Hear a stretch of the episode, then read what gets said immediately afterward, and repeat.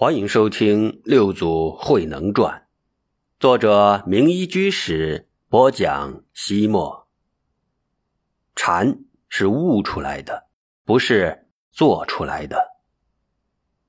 再说怀让，怀让奉师傅慧能之命出来独立门厅，弘化一方。他来到南岳衡山，长期住在般若寺，所以人称南岳怀让或南岳大师。多年后，怀让听说衡山附近的传法禅院，从四川十方来了一位青年僧人，俗姓马，名道一。他性情孤傲，终日坐禅，从不与人交往。怀让马上想起，在他离开曹溪之时，师傅慧能告诉他：“你门下将出一匹马驹子，纵横驰骋，踏平天下。”再向前追溯。远在达摩祖师来中国之前，他的师傅般若多罗尊者便向他预言说道：“震旦虽广别无路，要借儿孙脚下行。金鸡解玉一粒粟，供养十方罗汉僧。”莫非师傅说的马驹子就是这个俗家姓马的禅僧？怀让沿着茅草掩映的小径走到。传法禅院后面的山冈，他看到一株囚笼盘曲的苍松之下，呜呜独坐着一位青年禅僧。那坐禅的僧人似乎早已与周围的山川草木融为了一体，不动不摇，不闻不看。他就是道一，一个注定要震惊天下的禅者，一位流芳千古的高僧。六祖之后，唯一被后人称为祖的大师。怀让径直走到他面前，站立良久，才不疾不徐地问道：“你这样天长日久的枯坐，究竟图个什么？图将来做佛？”道一用不屑一顾的口吻回答，连眼皮都未抬。怀让见状便不再问，随手捡起一块砖头，在岩石上磨了起来，咯吱，咯吱。刺耳的磨砖声，在力求心境的道一看来，比山崩地裂还响，比夜猫子叫魂更难听。忍，忍。佛陀说过，忍辱波罗蜜是菩萨修行六种方法之一。道一就强忍着，但是那怀让磨个不停，那破砖头与岩石的摩擦声音尖利怪诞，简直就像一枚枚的钢针。钻进了道一的耳朵里，扎入了他的大脑之中，刺着他的每一条神经。道一忍无可忍，再也按耐不住心中的愤怒，终于睁开了眼，恶狠狠地瞪着怀让。然而怀让不理睬道一，他头不抬起，目不斜视，继续磨砖。那副专心致志、无暇旁顾的样子，活像他是在打磨世界上最珍贵的钻石。道一被他如此认真研磨砖头的神态所吸引，不禁好奇地问道：“你如此仔细地磨那块砖头干什么？”“我要将它磨成一面光洁明亮的镜子。”“一块烂砖头岂能磨成镜子？”道一半疑惑半讽刺：“你既然知道砖头不能磨成明镜，那么像你这样整天呆呆枯坐。”就能做成佛吗？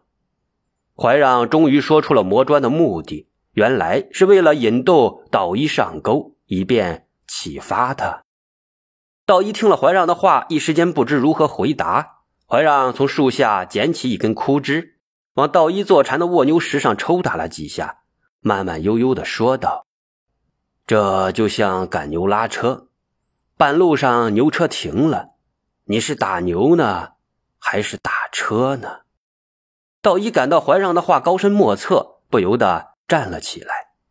怀让见道一动了心，正在全神贯注的听自己说话，这才徐徐导入正题：“你说要坐禅成佛，然而禅不在坐卧，佛也没有固定不变的形象，事物都是变化不定的，不应该有所取舍。”你如果认为只有静坐才能成佛，就等于扼杀自己活生生的佛性。如果执着于坐相，拘泥于形式，是无法体悟到佛法真理的。道一知道怀让说的有道理，但人很难自我否定，尤其是对于自己十分得意的东西，很难看破放下。道一吭哧了半天，说道：“坐禅也没什么不好的，佛祖释迦牟尼就是坐禅成佛的。坐禅当然很好，但是如果你将坐禅当成成佛唯一的途径，尤其是心中对坐禅产生了有所得的执着，那就错了。有句老话说：‘英雄海量。’”可是，若一个酒鬼据此说自己是英雄，成吗？一个人能喝大量的酒，他就是英雄好汉了吗？佛陀在打坐时，睹其明星而悟道，并不代表每一个人必须坐禅才能开悟。学佛修禅，关键是要把握佛学的真谛，契入禅的心要。只有这样，才能够事半功倍，一文千物，如醍醐灌顶，如甘露润心。道一言下大悟，智慧之花灼然于心灵，喜悦之泪潸然于眼眶。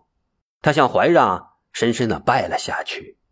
等他抬起头来的时候，眼前早已没了人影，山野里跳跃着一串珍珠般璀璨的歌声。心地含诸种，欲则悉皆蒙。三昧花无相，何坏复何成？道一连天天坐禅的蒲团都没有拿，急急忙忙向歌声飘起的地方追去。从此，道一拜在了怀让的座下。十年辛苦不寻常，怀让大师的千锤百炼，将懵懵懂懂的小僧道一。打造成了手眼通天的宗师马祖道一，一个注定要纵横千古的大法王。十年磨一剑，毫光照大千。马祖道一的护校出世，带来了禅宗的极大繁盛。他以博大宏阔的气度、神奇灵动的智慧，将神奥玄妙的禅理显示在平淡无奇的日常生活之中。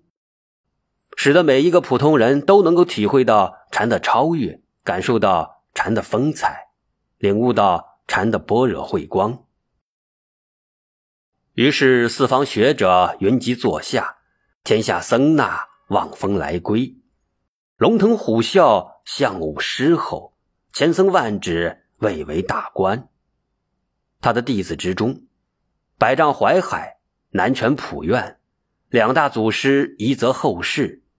汾州吴业、大美法常、西堂智藏、归宗智常、石拱会藏、兴善为宽、五台引风、言观齐安、盘山宝鸡、大珠慧海，都是禅宗史上大宗师级别的重要人物，因此马祖道场有选佛场之称。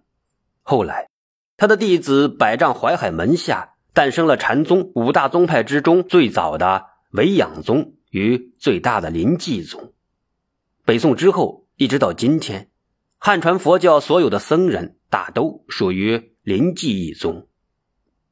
因为天下禅僧大都出自他的门下，所以后人都称他为马祖。